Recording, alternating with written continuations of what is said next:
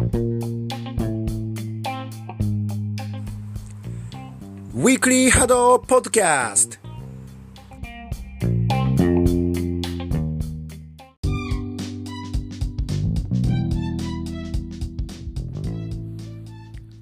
どうもどうも、暫定パーソナリティの岸本です。来週末はいよいよ春の大一番スプリングカップ本戦ですね。出場チームは後ほど紹介するんですけど、解説が元わちゃわちゃピーポーのビッグユー選手だということで、楽しみですね。わちゃわちゃがいなくて、こう寂しいという人がね、結構いると思うので、こういうところで解説として参加してくれるのはすごく嬉しいなと思います。そういえばあれですよね、ビッグ選手、先週かな？公開されたお台場アリーナのプロモーション動画にも映ってますよね。はっきりね、顔が映ってないんですけど、最後にデバイスつけて映ってるのと、あと受付のところで、あの、思考骨血の琴選手の隣にいるのも、まあちょっとこれもね、完璧なタイミングで顔が隠れるので断言できないんですけど、多分そうじゃないかなっていう感じなんですよね。あの、いろんな選手が出てるあの動画ね、結構いいですよね。動画に出てくるや中で、あのね、ジムでやって、その暗闇で、あの、ステップ踏んだり、腹筋しながら波動してるみたいなのが出てくるんですけど、やれやってみたいなと思います。そんな、あの、プロモーション動画のリンクは、あの、概要のところに貼っておきたいなと思います。さて、来週に迫ったスプリングカップのブロック組み合わせが先週の予選で決まったわけなんですけれども、まずはその予選結果から、予選を通過したのが、1位通過が予選2のね、予選2の1位通過が思考高血ダックス。2位通過が福岡第一高校 A チーム。3位通過が野獣と美女でした。ダックス、強かったですね。ダックスのミキティ選手の得点力の高さ、安定感がすごい目立った大会だったなと思いました。ほんとすごかったですね。あの、僕はこう選手やった時に練習たまに531のアタッカーとかね、たま、ほんとたまーにやるんですけど、めっちゃくさ、めちゃくちゃ下手くそだったんで、なおさらすごいなと思いますね。あれだけ毎回点取ると、当然他のチームは2壁のミキティ選手アタッカーっていうのを想定して考えていくんだと思うんですけど、ダックスがね、本戦で、まあ、どっかで違うことをしたりするのかどうかっていうのはね、気になるポイントだなと思います。予選の最後も1壁で、あの、ルヒア選手が反対側のね、アタッカーでやってて、解説のチョコ選手も言ってたようにす、ルヒア選手が反対サイドのアタッカーで、残り10秒ぐらいで詰めて、相手の攻撃時間を奪いという、奪うというね、動きをしていったように、ルヒア選手はね、あの、いろんなことができる選手なので、なんかねそういうのも見せてくれるのか、それともやっぱり2壁のミキティ選手アタックが強いので、それでいくのかっていうのが、一つの注目するポイントなんじゃないかなと思います。そして、惜しくも、決勝で負けてしまった福岡第一高校 A チームですが、初のグランドスラム本戦出場を決めました。後半のあの最後両サイドが1枚になってて、なかなかね、出づらい中で、さらにね、さっき言ったみたいに、あの相手のルヒア選手の前詰めもあって余計に出づらくなって、その後ね、出ようとしてたんですよね。出ようとしたら味方同士で重なってしまって、ちょっと不運な面もあって、最後はね、本当にギリギリのところで、ルヒア選手に、いや、あれ当たったと思うぐらいのか本当感じだったんですけど、ギリギリでかわされて1点差で負けてしまったという内容だったんですけど、本戦でね、爆発してほしいなと思います。部活動としての波動チームがこうやってグランドスラムでね、上がってきたっていうのは、波動にとってもね、とっても大きな出来事なんじゃないかなと思います。そういえばあの部活で、あのー全国大会とか行くと、校舎に垂れ幕が飾られたりするじゃないですか。うちの高校だったらね、クラシックギター部の垂れ幕が飾られてたんですけど、ああいうのってあるんですかねああいうのあれなのかな市の、市とか県の連盟みたいなのとかじゃなくてなかったりするのかなえ、ああいうのあってほしいですよね。さて、そして、えーもう1チームが野獣と美女。こちらもグランドスラム本戦初出場かな？ですね。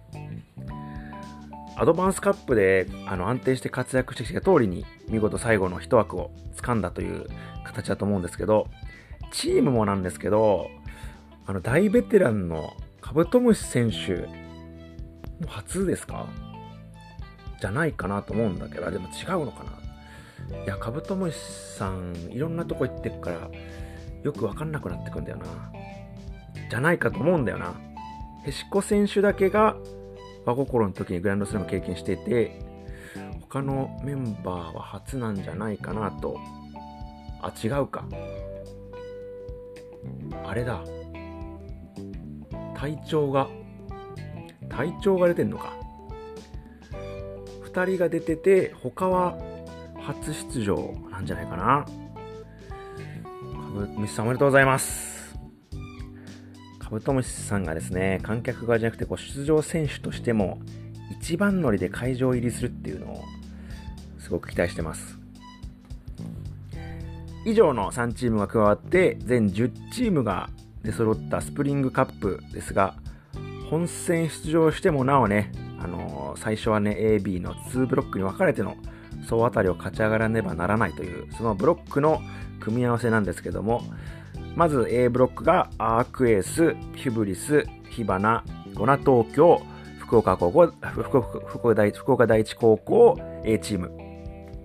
B ブロックがユニコーン、ミスター、和心、ダッ四国高血ダックス、野獣と美女。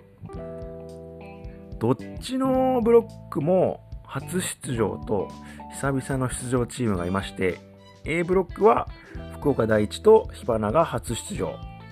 で、ゴナ東京が2020年の前橋開催だったジャパンカップ以来のグランドスラムですね。で、B ブロックがえー、野獣と美女が初出場で、四高校ケズダックスが、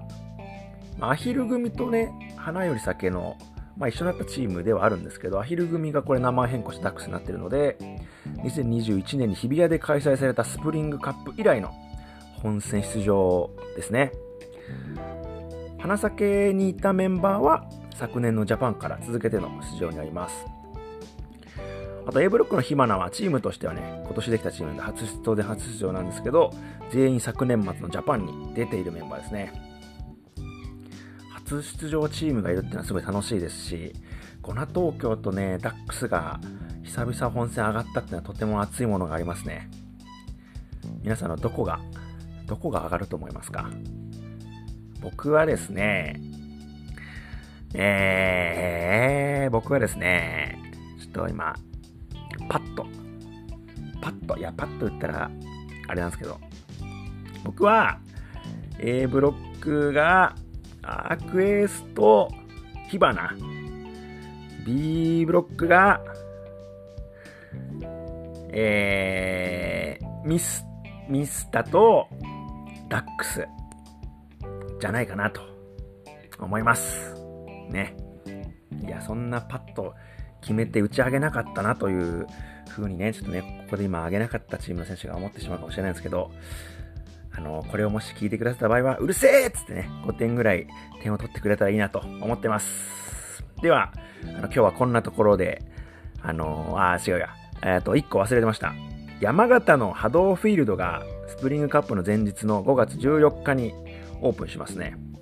エスポートっていうスポーツクラブ内にできるみたいで、結構これなんか大きな施設なのかな？プール以外に、あプールとかあのトレーニング施設ね、こう筋トレとか、あのエクササイズするみたいな部屋以外に、屋上にフットサルコードがあったりとか、外にゴルフの打ちっぱなしもあって、結構広いんじゃないかなって感じですね。山形にもね、波動を楽しんでくれる人が増えるといいなと思います。ではでは、